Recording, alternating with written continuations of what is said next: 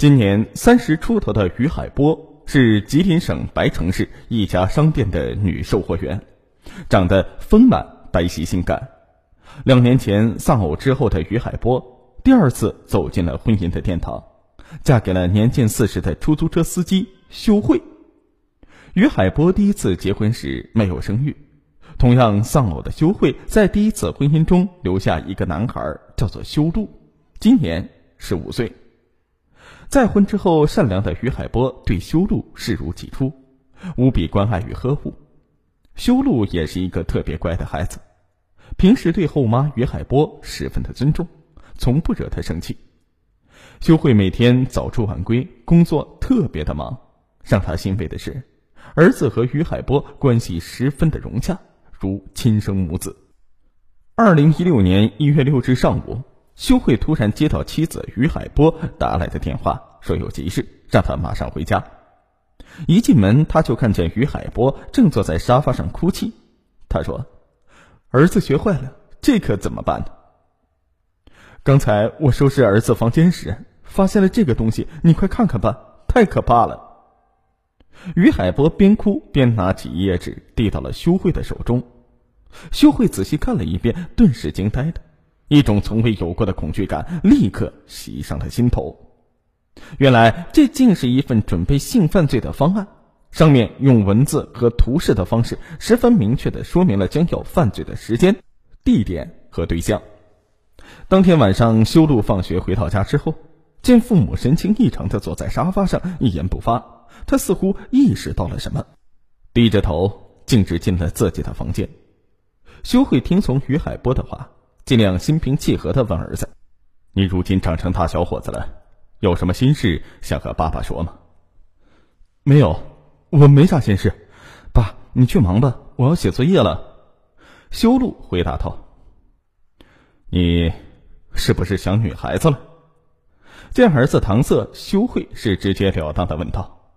听他父亲的话，修路的脸一下子红了。“那这是什么意思？”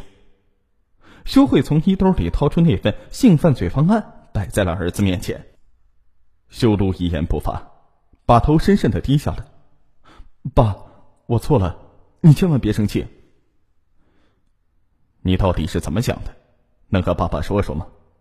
修慧用商量的口吻问道。没怎么想，就是想看看女人的身体，真实的身体长什么样。修路面红耳赤的说。你什么时候有这种想法的？修慧追问。一个月前，我和同学马强看了一场录像，录像里面有男女亲热的镜头。从那之后，我就有了这种想法，特别渴望看看女人的身体。所以我观察过我们学校旁边的胡同，晚上很是僻静，想在那里劫个女孩，看看女人的身体。修慧简直被儿子的话吓得是不寒而栗。你不知道那样做是犯罪吗？他气恼的吼道。可我就是心里有这种想法，每天上课满脑子都是录像里的镜头，乱极了，课也听不进去，真是难受死了。修路低下头，胆怯的说：“你这孩子不打是不行了，太不争气了。”修慧说着就要动手，在客厅里一直坐立不安的于海波听屋里的形势不妙，忙冲进屋里劝阻。教育孩子要心平气和，你也太不冷静了。就这样，一场父子的非常对话不欢而散。夜里十二点，于海波去厕所时，发现儿子修路的房间还亮着灯。他悄悄推开门，发现修路正在看黄色录像。他退出门外，敲门让他赶紧睡觉，就走了。回到床上，于海波向修慧讲述了刚才的一幕。气得修慧只想去又打儿子一顿，被于海波阻止了。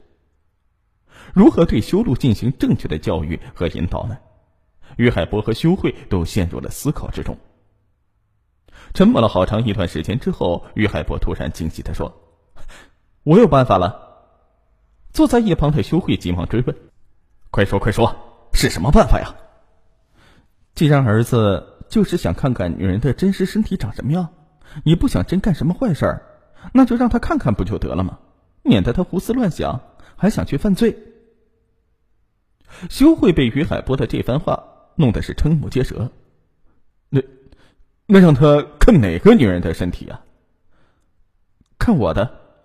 于海波咬了咬嘴唇，说道：“荒唐，荒唐！这事儿传出去还不让人笑话呀？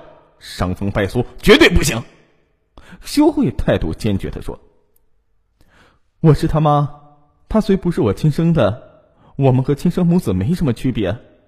虽然他长大了，可长多大，在我心里他也是个孩子。如果我真病在床上不能动了，你不在身边端屎端尿、擦身子这些事儿，不都得让他做吗？那时他不也一样能看见我身体了吗？如果能让孩子身心健康成长，我觉得这样做没什么不好，总比让他去性犯罪强。”于海波的一番话很是真诚，充满母爱的圣洁。修慧听后也找不出反对的理由。经过一番认真商量，夫妻俩终于下定了决心。当天，修路放学回来之后，情绪十分的低落。于海波和修慧招呼他洗手吃饭，见一桌子丰盛的菜肴，还都是自己平时最爱吃的，修路来了几分精神。吃完晚饭，于海波收拾完厨房，洗了一个热水澡。然后没有穿内衣，直接披上了一件睡衣，来到儿子的房间。按照事先的约定，修慧在客厅里听着事情的进展，不进儿子房间，以免儿子尴尬。一脸迷惑的修路，不知于海波要和他说什么，坐在电脑旁一言不发。儿子，你真的特别想看女人的身体吗？于海波首先打破了沉默。我知道不该这样，可我就是控制不住自己。修路难看的说道：“那好，你现在闭上眼睛，我叫你睁开，你再睁开。”修路不知于海波要做什么，便听话的闭上了眼睛。在于海波喊过“一二三”之后，修路才睁开眼睛。眼前的一切让他大脑嗡的一声，他看见妈妈正一丝不挂的站在他的面前。妈也是女人，你现在就好好看一下，看过之后就不要再有乱七八糟的想法了。”于海波坦然的说。“妈妈，你你这是？”修路惊得不知所措。“来吧，儿子，抱抱妈妈。”于海波亲切的招呼着儿子。“妈，我我再也不这样了。”修路说着扑到了于海波的面前，哇的一声哭了出来。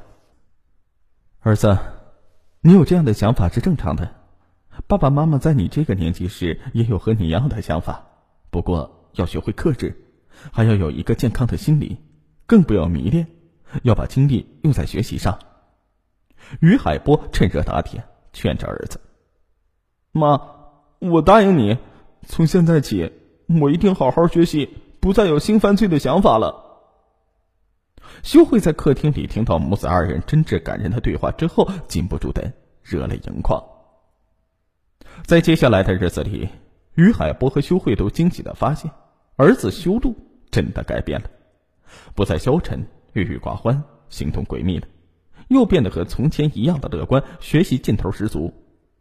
于海波和修慧私下里对儿子的一举一动进行了留意，没有发现他在浏览黄色网页、看黄色的画册。更没有制定性犯罪方案。修路的班主任马老师也反映说，修路最近表现非常好，成绩直线上升。二零一六年三月十日是于海波的生日，在这一天，他收到了一份特别感人的礼物，是儿子修路给他的一篇日记，题目是我爱你最圣洁的后妈。修路在日记中这样写道：“我有两个妈妈，第一个妈妈。”给了我生命，第二个妈妈给了我圣洁的灵魂。